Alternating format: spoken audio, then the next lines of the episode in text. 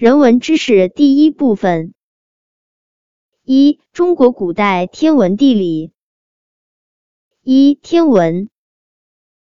我国是目前世界公认的关于太阳黑子最早记录的国家。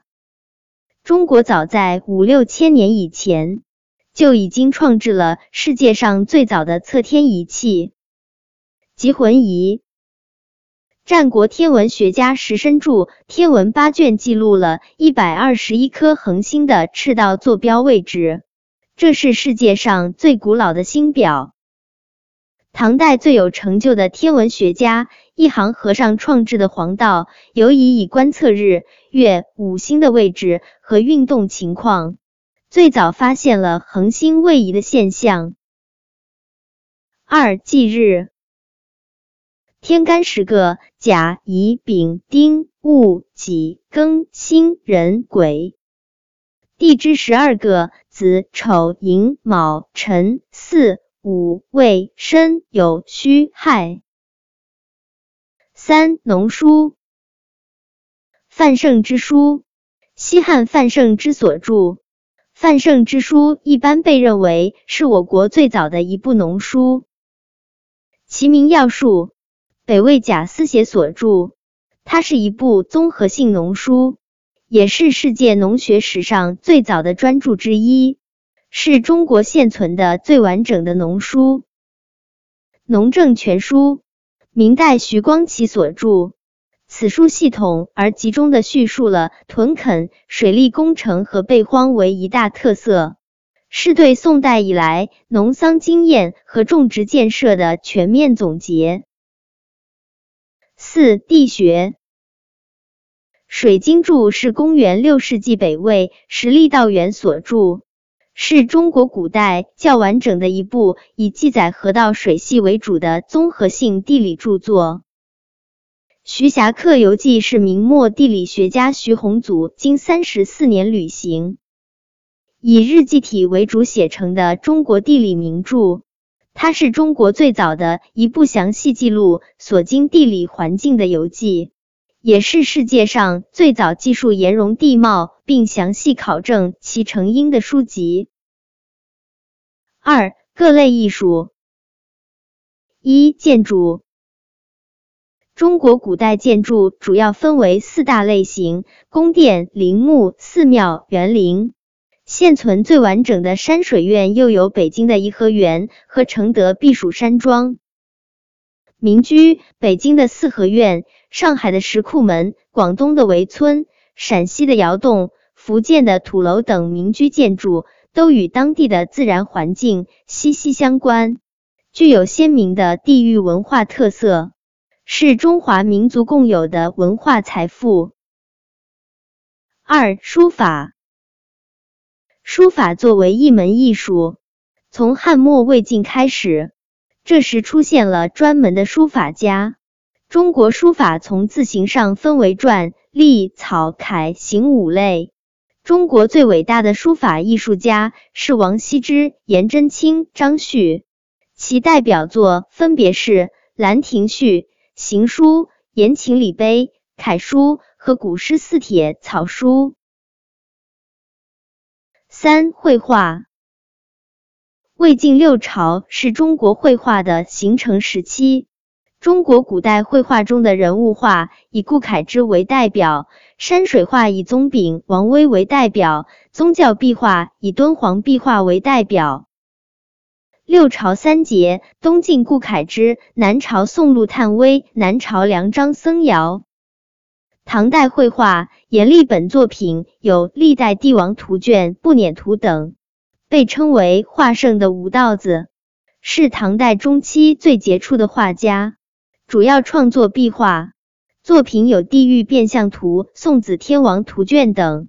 张轩的《虢国夫人游春图》、周昉的《簪花仕女图》是代表作。四、音乐。中国既创立了七音阶体系，也创立了五音阶体系，以后者地位为高。乐器，中国古代的乐器分为吹、拉、弹、打四大类，分别由金、石、土、木、刨、革、丝、竹八种材料制成，史称八音。京剧是中华民族的国粹，它是在十八世纪下半叶京徽戏、秦腔、汉调的交融，并借鉴吸收昆曲京腔之长而形成的。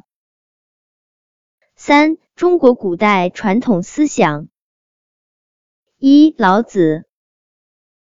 老子是我国春秋时期伟大的哲学家和思想家，道家学派创始人。存世的有《道德经》，又称老子，主张无为而治，第一个提出把道作为哲学的最高范畴。二、孔子。孔子是我国古代伟大的思想家和教育家，儒家学派创始人。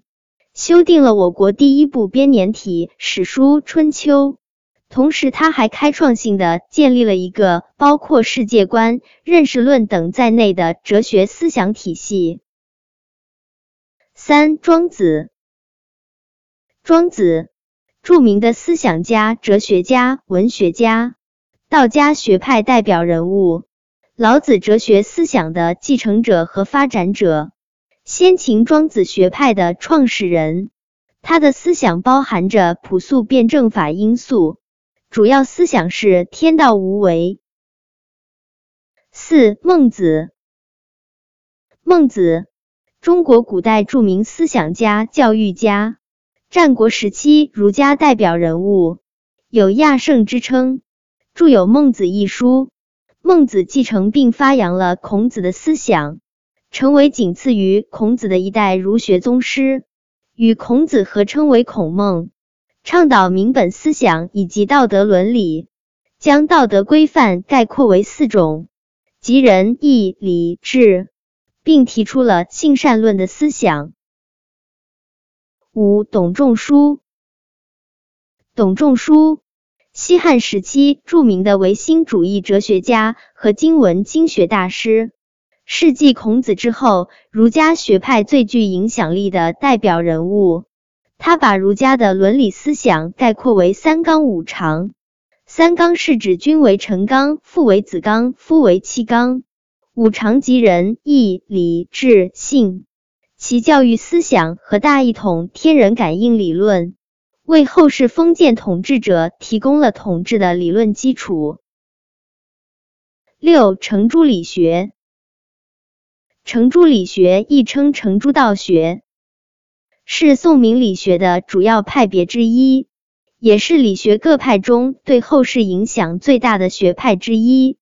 由北宋二程程颢、程颐开创，到南宋朱熹即为大成。二程学说特点以心传之奥奠定了道学的基础，更以理为最高的范畴，因此亦称作理学。二程的学说，特别是其核心观点“存天理，去人欲”，后来被朱熹所继承和发展，世称程朱学派。